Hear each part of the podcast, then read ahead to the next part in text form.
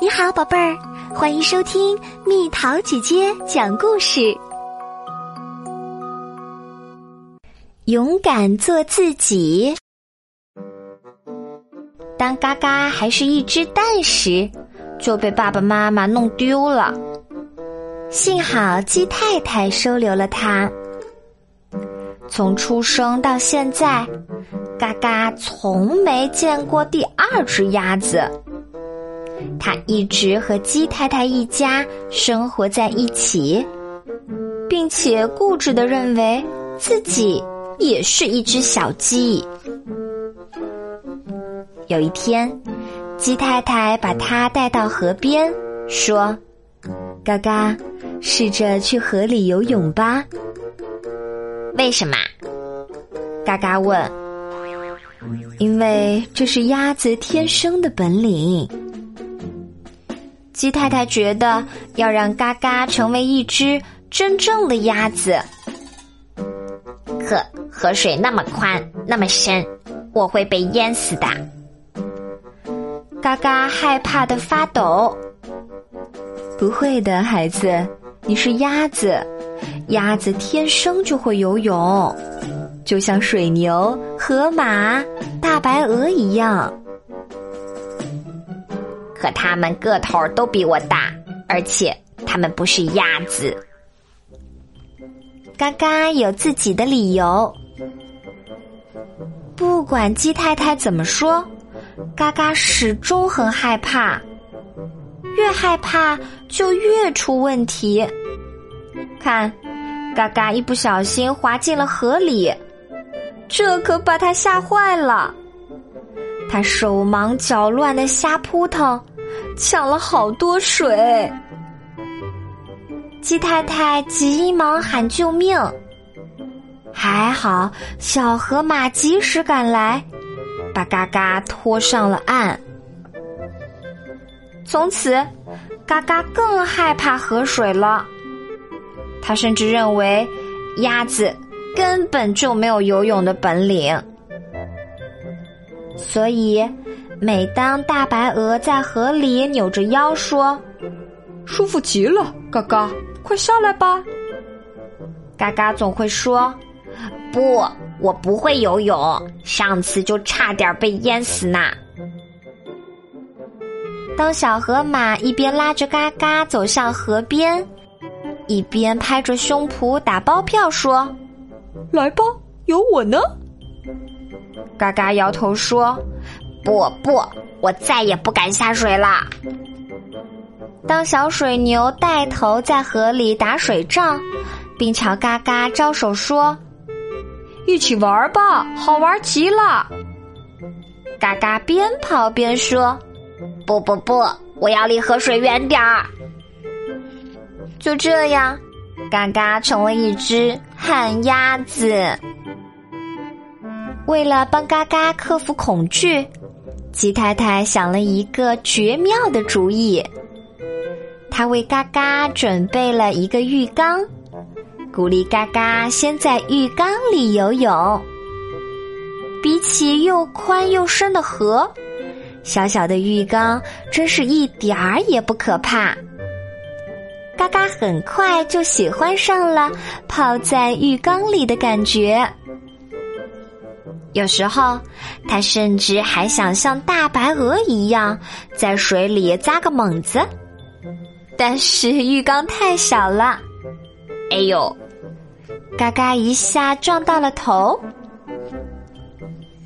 不久，鸡太太又送给嘎嘎一个漂亮的游泳圈。还笑眯眯的告诉他：“嘎嘎，只要把它套在身上，谁都可以在河里游泳。”嘎嘎半信半疑。一天中午，趁大家睡午觉的时候，嘎嘎偷偷的抱着游泳圈来到河边，他想试试看，游泳圈是不是真的这么神奇。当然。这件事儿，他可不想让任何人知道。嘎嘎来到河边，套上游泳圈，先伸出一只脚，可刚沾到一点水，就吓得缩了回来。接着，他换另一只脚，可还没沾到水，就又吓得缩了回来。唉，没办法，嘎嘎一碰到河水就浑身发抖，一点力气也没有，心脏也会扑通扑通跳个不停。嘎嘎把游泳圈扔在一边，一屁股瘫坐在河边，沮丧的想：太可怕了，鸭子根本不可能在河里游泳。突然，不远处传来一阵呼救声。嘎嘎跑过去一看，原来是贪玩的鸡小妹不小心掉进了河里，正在慌乱的挣扎着。嘎嘎，快来救我！可，可我不敢下水。嘎嘎犹豫着。试着伸手想把鸡小妹拉上岸，可鸡小妹在河中央呢。嘎嘎，快救救我！你是一只鸭子，天生会游泳的鸭子啊！鸡小妹眼看就要沉到水里了，嘎嘎急得团团转。为了鼓励自己，嘎嘎暗暗的说：“没错，我是一只鸭子。”一只天生就会游泳的鸭子，不怕，我是一只勇敢的鸭子。然后，嘎嘎闭上眼睛，扑通一声跳进了河里。嘎嘎一心想救鸡小妹，不知哪里来的劲儿，几下就游到了她身边。嘎嘎没想到，自己居然还能潜到水底。把鸡小妹背在背上，稳稳的、快快的游到了岸边。鸡小妹总算得救了，她激动地说：“嘎嘎，你真勇敢，还是个游泳高手呢！”嘎嘎这才反应过来，他可以游的那么好，连他自己都没想到。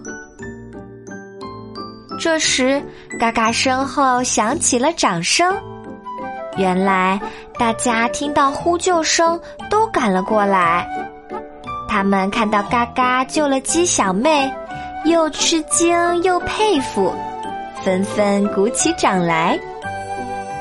小河马说：“嘎嘎，你真勇敢，你是一只真正的鸭子。”嘎嘎红着脸。不好意思的挠挠头，他也为自己的勇敢感到骄傲。他想，我再也不是一只旱鸭子啦。现在，嘎嘎再也用不到浴缸啦。他每天泡在河里捉鱼、打水仗。至于那个还没用过的游泳圈。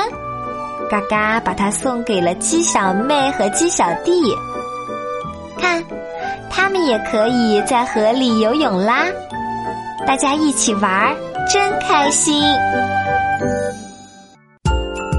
宝贝儿，故事讲完啦。